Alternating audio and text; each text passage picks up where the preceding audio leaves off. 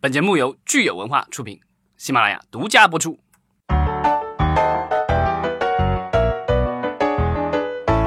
好，欢迎大家收听新一期的影视观察，我是老张。哦，我是大米，我是安，哎，又来了啊！对，安安来了以后，我们就要聊电视剧了。对，又一个季度结束了。对，而且其实是已经半年过去了，转眼间我们来到了七月啊，所以我们呢可以先。回顾回顾是前面六个月的我们的国产剧的一些表现，然后呢，另外一期我们可以聊一聊第三季度的一些展望，好吧？可以先，因为现在不是好多平台关闭了前台嘛，所以咱们可以看一下口碑榜和那个就是收视率榜，还是有一定参考价值。对，收视率的话就是我们的台剧了。那台剧的话，现在根据现在统计出来，二零一九年上半年的省级卫视频道啊，五十五城的一个排行榜。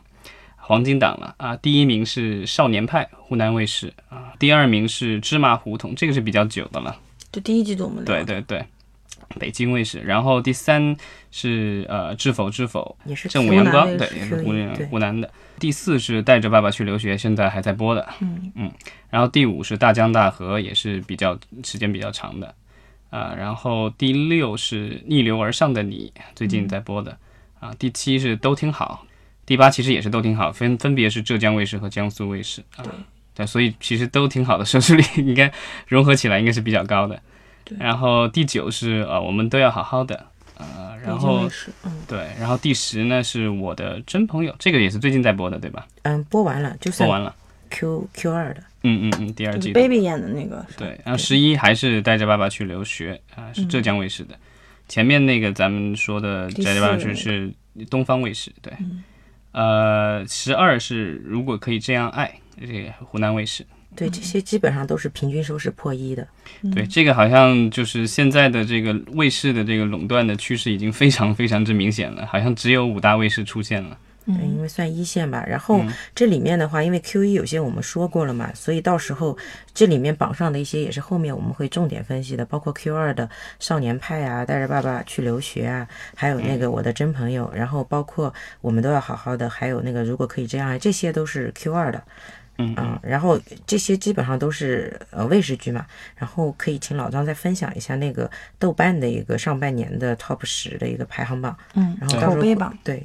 对口碑的话，呃，截止到六月三十号啊，然后统计出来的第一名其实是其实是最晚播的了，《长长安十二时辰》。对，它是六月二十七号开播的，是吧？六月底，对对。然后这个我觉得也是很厉害了。然后第二名是《致我们暖暖的小时光》啊，腾讯的。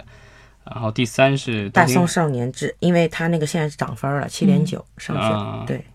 对，因因为它这个都是没播完，就收官评分不太清楚。因为你像。第四都挺好，它现在的豆瓣评分是稳定到七点八，但它刚开播的时候八点四吧，非常高的，对对，所以对就在仅供参考。对《大宋少年志》啊，这个是这目前来说为数不多的一些古装的剧了。嗯，然后第五是呃《动物管理局》，这个也是爱奇艺前段时间播完的。嗯，呃，第六是《东宫》啊，优酷的。然后第七是我只喜欢你啊，腾讯和优酷。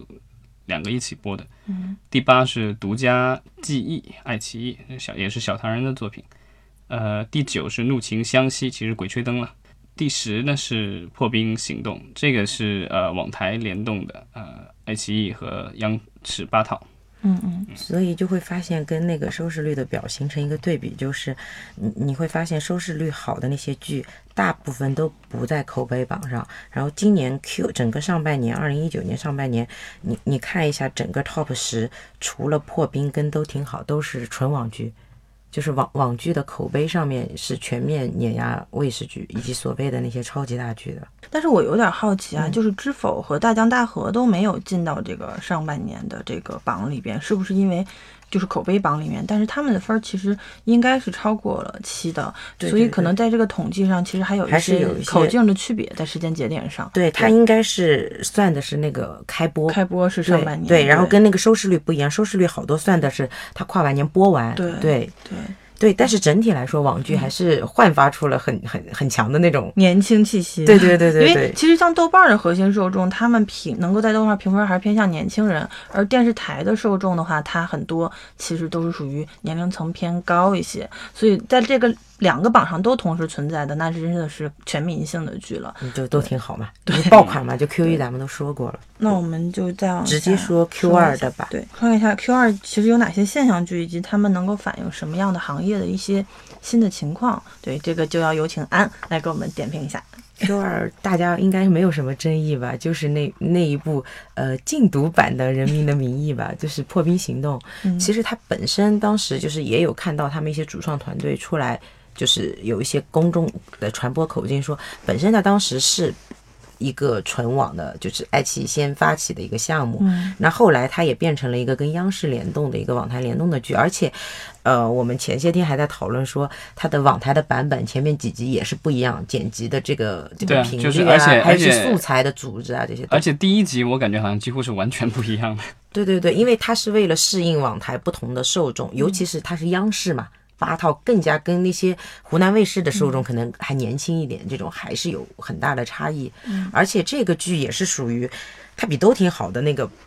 还还还严重那个口碑。刚开始的时候基本上是稳定在八点五分以上，就就是而且成从一开始就变成一个像禁毒版的狼人杀那种，大家都在猜谁是卧底的那样一个感觉，就是很悬疑。包括到后期是真的确确实因为包括他的主创团队像。呃，副导他们都出来承认说，可能因为一些元素造成了后面是有点烂尾，有些就是观众现在最诟病的地方。导演好像都出来道歉了，对吧？对对对对对，对，但是也是，就是这个导演，包括他在上海上影节也分享了一些观点，就是说他以前也是一个老导演，不是那种你看他是一个比较，就是原来可能是拍卫视剧啊这样一个导演，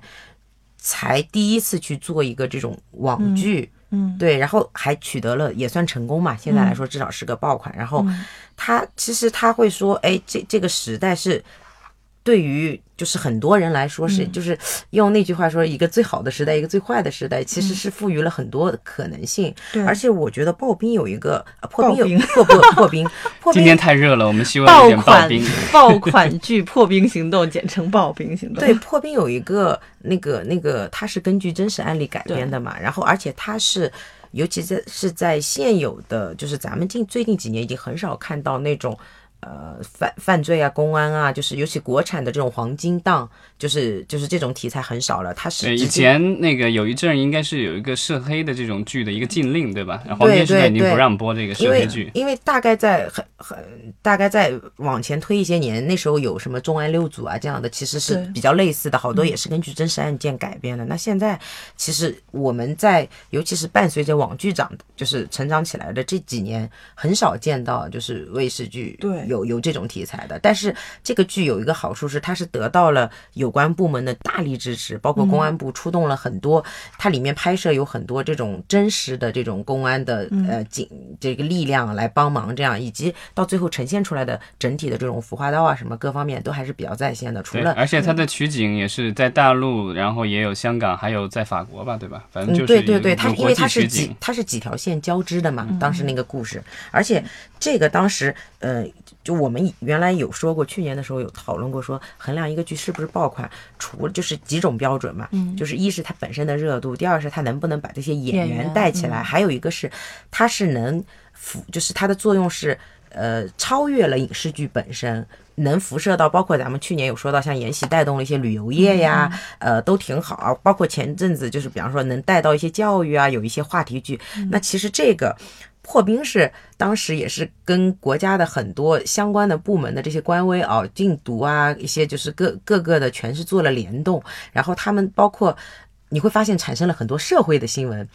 呃，就是你你有看到说谁谁谁在看这个的时候也被抓了，然后怎么样？就是还，这就它的影响力已经不局限于本身咱们去讨论这个剧情、这个人物，所以这个也是能衡量它真正还是出圈了的一个一个表标标准，我觉得。因为我觉得像这种剧，就是刚才说的，它涉及一些比较敏感的领域，它先天是带着一些题材红利的。就但凡它出，其实很容易就会被受到关注，只要拍的不是特别差，一般来说口碑都会有一定的加成，因为真的很难看到，而且很真的很需要很多的可能是像人民名义一样有关部门来主控和主推这样的一个才能出来。那那个破冰行动的话，我的理解是它，你看那个豆瓣的话，它是今年的这个评分的上半年的前十名，但是它在收视率的话，其实哦，那是因为它没有央，这是省级卫视没有把央视的算进来，央视跟他们不一样，这个收视率不一起算，对对，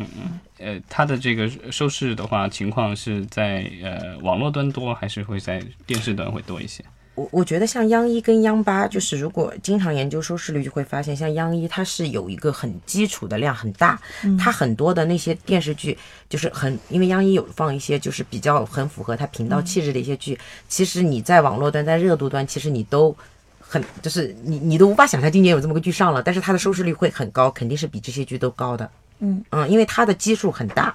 人央八的话还是有一点点差别的，没有央一基数那么大。但是破冰呃在两端都还是可以的，因为很多人是看电视端的，嗯，就是就是有看到很多呃社会上的一些这样的案例，他都是在看电视，而不是说看那个网络端。但是我觉得他对年轻受众都是看。去爱奇艺这个平台上看的，而且它的热度当时非常高。就是我记得爱奇艺现在关闭了前台嘛，它当时有一个是综合的热度，可能有一个加权的一个数值，九千多有一次，就是刚刚上线的时候，这个是一个很高的记录。嗯看来就是我觉得就是这种大尺度的呃犯罪题材，其实是我们还是很很受欢迎的，只是说在制作和送审方面的话，难度会稍微高一些。呃，我记得我咱们 Q 一盘点的时候，我说最期待这个，果然还是。嗯嗯，然后咱们再重重点说一下，就是次于破冰的几个，就是没说爆款吧，但是热度还挺高的剧。嗯，那我觉得就是有有少年派了，这个是刚播完卫视剧，湖南卫视，然后收视也是第一的。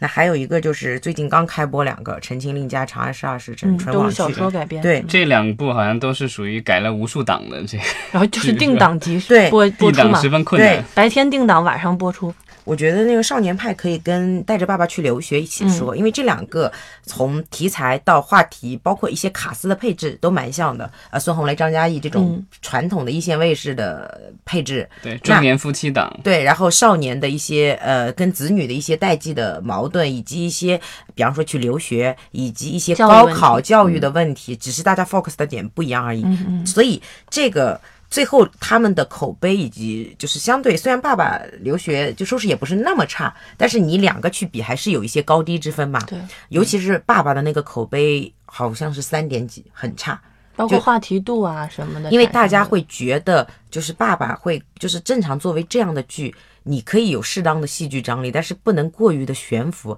它可能变成了一个留学版的，呃，低配版的。呃，以前湖南卫视很流行那种嗯悬浮的那种什么什么，因为幸福啊，爱情有情的这种，你你所有东西都是 drama 的话，这样让观众很难去有那个共情点。少年派是其实它有一些争议，它到中后端的时候，呃，有很多就包括一些人设啊，就是一些亲，就是里面一些孩子的人设，以及一些某些情节、一些逻辑，包括可能主人公的一些这种价值观，大家是会有争议，但是整体就是。你你肯定是综合去衡量，大家还是很认同。包括后期你会看到，就是里面的孩子去呃高考完了之后去填志愿啊，这些就是很接地气的这些东西，全是跟我们就是国内的一些高校的官微做了联动，然后大家全都是，这就是为什么这个也有点小出圈，是因为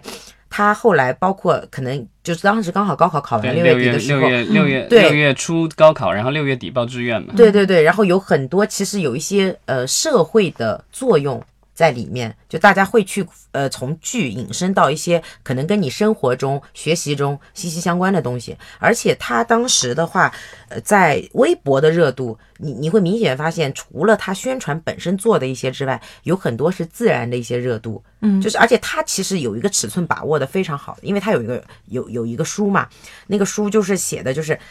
他因为他们是高中生，你其实现这个好像也是六六的作品，对对，你其实现在不是有政策，也没明确规定，就是尽量不要早恋嘛。他们是有一些青春的小萌芽，但是他到最后大家去上大学的时候，他是停留在一种有达以上恋人未满那种非常最好的那个阶段，并没有说捅破我们要去谈恋爱，要去怎么样，就是其实在引导一些所谓的现在大家说主流卫视剧去引导一些价值观上面，其实它还是可以的。嗯嗯嗯。嗯嗯，对包括其实里面其实直接直面了家长觉得孩子早恋的这个问题的一些探讨的戏剧的一些东西，我看已经在网上也成为话题了嘛。就是那个刘孜和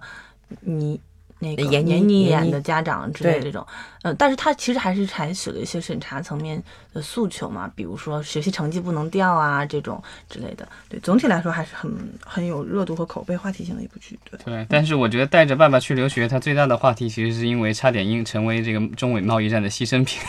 他后来就全全改了嘛，对对就改了一个那个，嗯就是前期话题就感觉重点重心都转移了，不在剧本身上面了。嗯。嗯，我觉得《陈情令》和《长安十二时辰》这两部剧的同天同质化的一些古装题材的一些定档的操作模式，以及后期的整个这个市场表现，还蛮值得对着来看一下的。对，现在就是、就是感觉《陈情令》的更多，它的口碑是有所回升啊。一开始可能是我是四点几吧，我记得，现在稍微开始到快到六了嘛，就及格线。《长安十二时辰》是很高开，而且此前也是几度一档，然后包括剪辑也有好多传闻嘛。嗯嗯，就其实出来之后，呃，包括原著粉以及很多呃业内的从从业者都会很惊叹这样的东现西吧现。在这两部的谁的这个量会更好一些？优酷也已经关闭了前台，我知道，就是你感觉，就以你我我我觉得就是行业就是我觉得是这样的，如果你说要出圈儿，陈情令》会更加引起一些就是非就是很多年轻人的狂欢，因为它毕竟是原著是个耽美，对然后魔道它也祖师，对对对，而且它也有动画也改编，对动画的影响力也很大，以及王一博加肖战这种现在的偶偶像明星的这种，然后他们此前也做了好多 CP 项的这种、呃时尚杂志的一些这种，就有点模仿这种去年镇魂的那种那种感觉，营销的逻辑。嗯，但是今年我觉得可能大家都在宣传导向上都不再提这个什么女孩儿之类的这种啊，事情了。对对对对对对，大家这个还是低调的低调低调，就就是裸播低调。对对，对然后《长安十二时辰》，我感觉更多还是比较偏高高，就是他自己是有点高冷的一个剧，就是就是喜欢的人非常喜欢。而且它的原著小说本身，你像《陈情令》是一个《魔道祖师》是一个网文，然后是耽美向，然后是在阅文出来的，其实蛮下沉的。对，然后后呃，《长安十二时辰》其实是一个传统的出版小说，就是马伯庸的一本小说，然后它的整体的受众可能偏向于高知会多一些，然后它肯定网文的点击量肯定是远超小说的，就是出版量的，对对对，所以本身的受众其实也并不太一样，嗯对。但《长安十二时辰》应该是今年应该国产剧 最贵的一部了，对，号称是五亿还六亿的成本。呃，对对是的，差不多，对，据说啊，对，而且现在我觉得很多就是大家喜欢去探讨它的，更多还是就一些工业化呀，或者是一些呃比较精精制作精美啊，更多就是。不是他本身，就说哎，我用了嗯易烊千玺，呃，就是跟《陈情令》是完全两个路数的，走走的那个风格也是，不是说我打的是、啊雷佳音、易烊千玺，对吧？就那但是种感觉。其实说实话，我觉得这一波《长安十二时辰》多少得先谢一下易烊千玺的粉丝，因为我是马伯庸的粉丝，然后我加上咱们是圈内的，所以他的定档消息我是知道的。但是他们本身都是很低调的，如果没有比较强的粉丝粘性去持续关注，他定档那天呢，默默的就上了。包括我看优酷在主页的 banner 上，甚至都不打名字，只打什么今夏。口碑最佳之类的这种，然后呃放的是易烊千玺和雷佳音的一些现代照现代的的现代的那个那个对，就很我，然后我我当天就其实就看了，然后我就发现很有意思的现象，就是弹幕基本都是在刷易烊千玺的粉丝。这个我觉得也是跟我们之前的那个所谓的限古令有关系吧，因为哦就是现在的这个宣传的话，肯定就是都向着这个宣传中国传统文化，然后历史啊什么这方面靠。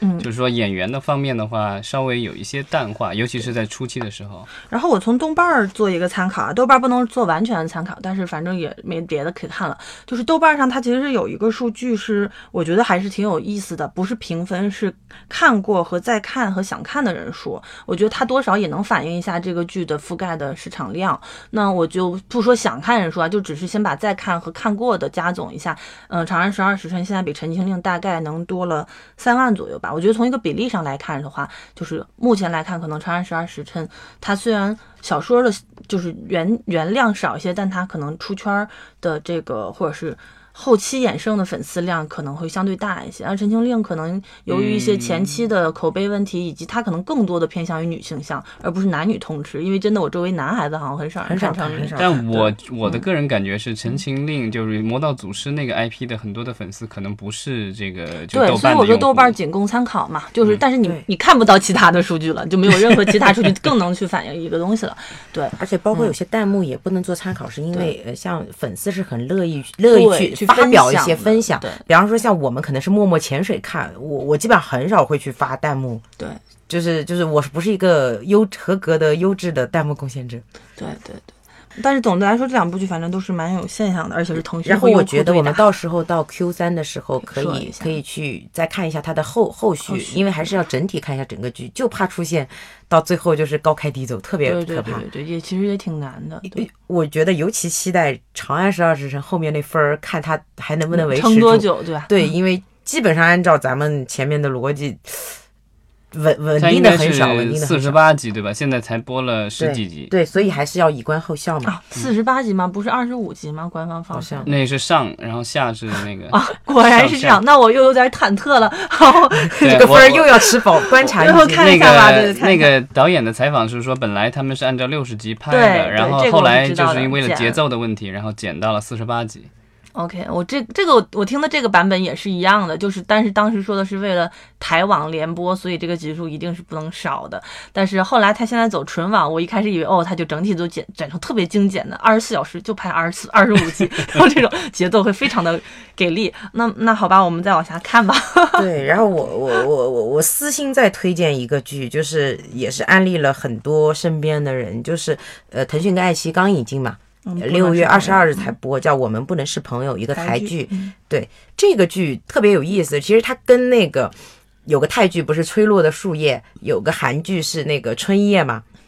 可以一起在在那个那个上面去比较，就是它是一个很有争议性的东西，就是它是用一个偶像剧的壳，我们不能是朋友，就是你你会发现什么还是霸道总裁啊，还还是一个呃就普通的 OL 啊 O O L lady 这种这种故事，但是它包了一个就是很有嗯嗯，争议性的这种。呃挑战你尺度，有点就所谓的，就是用用八个字形容，就是呃三观极呃有三观不正，欲罢不能，就是那种呃，因为我记得导演也说过，其实他要探讨的是人的一些情感的这种呃层次也好，包括一些呃边际也好。但是其实因为它是个台剧嘛，就包了一些那个东西。我觉得建议大家可以去看一下，因为谈谈什么三观呀？那上半年如果是这样的话，悲比悲伤悲伤更悲伤的故事，就是大家不看的也挺嗨的嘛。其实这种事情其实不需要谈太多的什么三观，更多是剧作本身，大家看的开不开心，它最后的导向是不是一个比较偏向于正向的一个，东西？就是我觉得这个可能听的观众呃听的听众可能也也也会会有一些这个糊涂，觉得这个台剧是台湾剧啊，就声明一下，因为之前我们说台剧都是电视台的剧，啊，对对对对对。啊这是台湾的剧，台湾的对剧。对对对，对。对。然后我建议大家可以去看一下，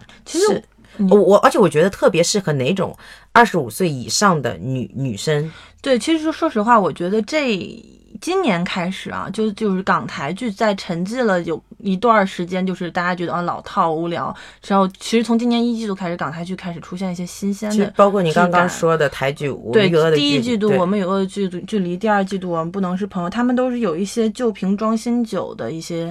质感，因为台湾本身它有自己很擅长的制作团队，但是在故事本身如果呃不求新求变的话，其实就会大家就会觉得落俗老套啊。那港剧其实这季度也有还不错的表现，我觉得我们可以一起稍微说一，下。包括就是可能内地还没有引进那个，嗯我觉得 TVB 播的特别好，就《白色强人》。对一个医疗剧，对，就行业剧，他们就是还是他们擅长的领域里面。对，就是他们在他们擅长领域里去寻找新的故事盒，来来焕发新的生机吧，先生这种对，但是同比，我觉得可以再说一下他们跟内地合作的这个 港剧，因为总是你会发现，就是还是香，就是你看以前也说过，就是盲侠我拍完了，我来内地播可以，嗯就是哪怕我换个名字那种。但是如果是跟内地进行合作，可能有很多以前咱们也去年也讨论过，有很多内地的一些文化，大家就是叫什么，就是互相双方共同交融出来的这个产品。这个没有办法了，因为这个内容审送到内地的话，那我们不能是朋友这种情感观，就不能做主人公，你知道吧？对对 对这个只有港台能拍。对。对，然后就说一下，像那个优酷的那个嗯机动部队 PTO，、因为此前就这种这种纪律部队，呃，TVB 啊之类拍过很多，确实都很好。对但这个是根据杜琪峰的那个《银河映像》的电影拍的吧？对，他是英皇啊，就也不是嗯 TVB 合作的，跟优酷。而且剧嗯。它最后我感觉就是他播的整体的效果，包括也没有没有引起一些话题啊什么，呃，更多的大家就是去围绕他讨论的，可能还是林峰的粉丝，呃，阿 sa Twins 的粉丝，他是比较相对来说还是，呃，就是一个。我感觉还是偏比较失败的作品，我相信他也不会有二了。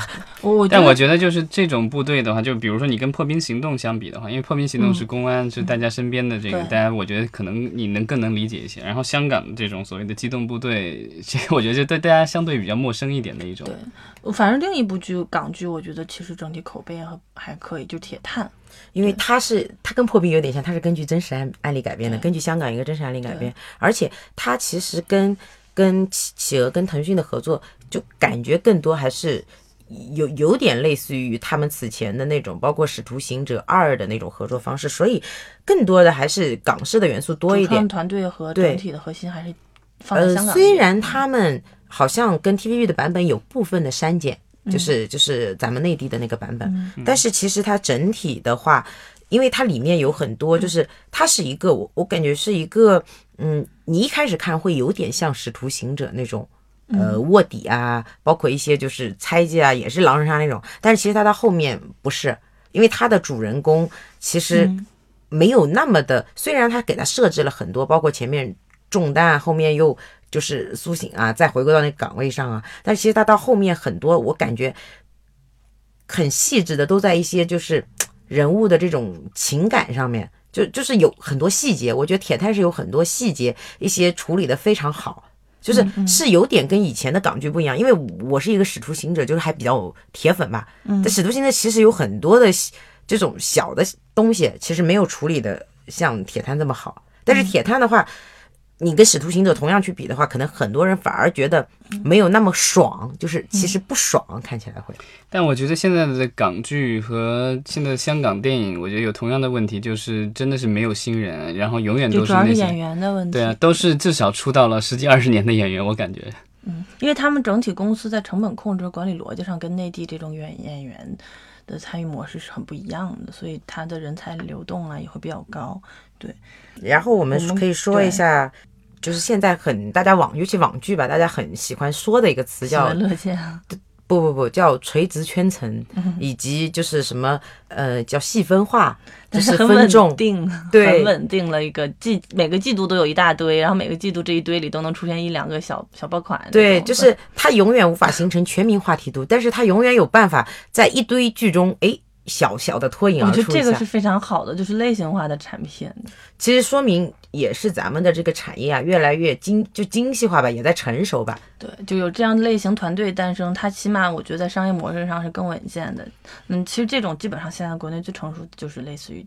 恋爱甜宠，甜宠对。对青春剧这种，包括小唐人那在青春里边也是偏向于青春恋爱剧，而不是那种其他的青春是没有的。哎，对对对对对。然后 Q 二的话有几个都还不错，包括刚刚老张分享的榜单上也都有，口碑榜上。我只喜欢你致我们暖暖的小时光，呃，像致我们暖暖小时光，它是那个小时光系列的第二部嘛，第一部去年也是个小爆款。就是还都蛮蛮火的，一般你可以看到，就是能出续集做品牌像的，肯定是性价比这个产品是非常好的，因为否则的话，其实你从商业的逻辑也不会再去做。而且他现在刚刚致我们甜甜的小美满意也也拍了，开拍，对就赵钱钱三部曲，对对对，对，其实还有一个三部曲就没有收的特别好，振华三部曲。对，就是因为我觉得这个有路下坡哈。我觉得呃，第一、第二部其实是差不多的，像《你好旧时光》是有点就是稳健上扬的那种，它到后期收尾的时候反而分比开播的时候高，因为我觉得我看那个剧的时候也是这个问题，就是前面你觉得好像跟原著很差，就是你会有点失望，但是你到八九集之后，你才觉得真的拍的好，就是就是它有点慢热。我觉得就比那但个最好的我们其实是一上来就是对对对高开高走，对对对，它它它是还是有一些差异的，嗯。然后但是最后这部就无声无息了，就 对，然后很多就是因为你你看到就是他的团队不太一样了，就也不是小唐人做的，然后他这个是八月长安自己亲亲自操刀的嘛，自编自导。但是他其实自己也不怎么宣传，不知道他是不是觉得 拍的不太好。但其实赵钱钱三部曲也并不是同一个团队做的，对对然后对对但是他但是他的平台比较稳定的，都是是企鹅，就对，都是腾讯腾讯公司和赵钱钱本人联合去孵化这个 IP 的系列化，对吧？对，然后包括我只喜欢你，也是那种你觉得没有大大的那种大开大合那种哈，就是就是一波三折这种这种这种戏剧的冲突，但是其实它是一个。呃缓缓到来的故事，因为它原著就是一个讲讲一对小夫妻怎么从当年我们俩看彼此看上对方，错过到最后再结婚的一种很温馨的这种东西。其实现在我我觉得也不是一定是要什么样的类型，就是就是去去一味的，就是很很偏执的去判断观众，你会发现，哎，其实大家能接受的度是挺广的，什么样的东西只要是还不错的，大家其实都会买单，并不是说，我觉得有很多从业人会有那种，哦，我觉得这个东西。呃，没有这个，大家觉肯定不好看。没有爱情不好看，也许没有爱情的剧也能爆，对吧？就是长安十二时辰嘛，就是就是包括是完全没有爱情。就是不是没有。就是包括像破冰这种，大家会说把爱情先拿掉，就是大家都还要就正常来说，因为其实剧的观众大部分中国啊还是女性为主嘛，但是女性大家传统逻辑上大量的就是还是要有爱情线嘛，但是有时候你看遇到一些特殊的题材、特殊的项目的时候，大家也没有说一定要怎么怎么地，我觉得，嗯，对，好的，嗯，其实还是以作品本身出发吧，是个好故事就行。对就其实今年其实也有几部就是这种，就是大家一开始没有抱太大希望，结果就小小小小小惊喜了一下，对小小惊喜了一下。就呃，我给大家推荐一下《大宋少年志》，快完结了。王王卷，然后王卷大大的这个作品，因为他此前写过很多神剧，我觉得《大宋少年志》也是跟《长安十二时辰》《陈情令》一样，就是赶着那个政策的那个高高压下面裸裸播。对，嗯呃，因为它是属于那种现在口碑也是逆风上扬嘛，对。然后我觉得古装是缺精品，就是就是就是好的东西，但是有很多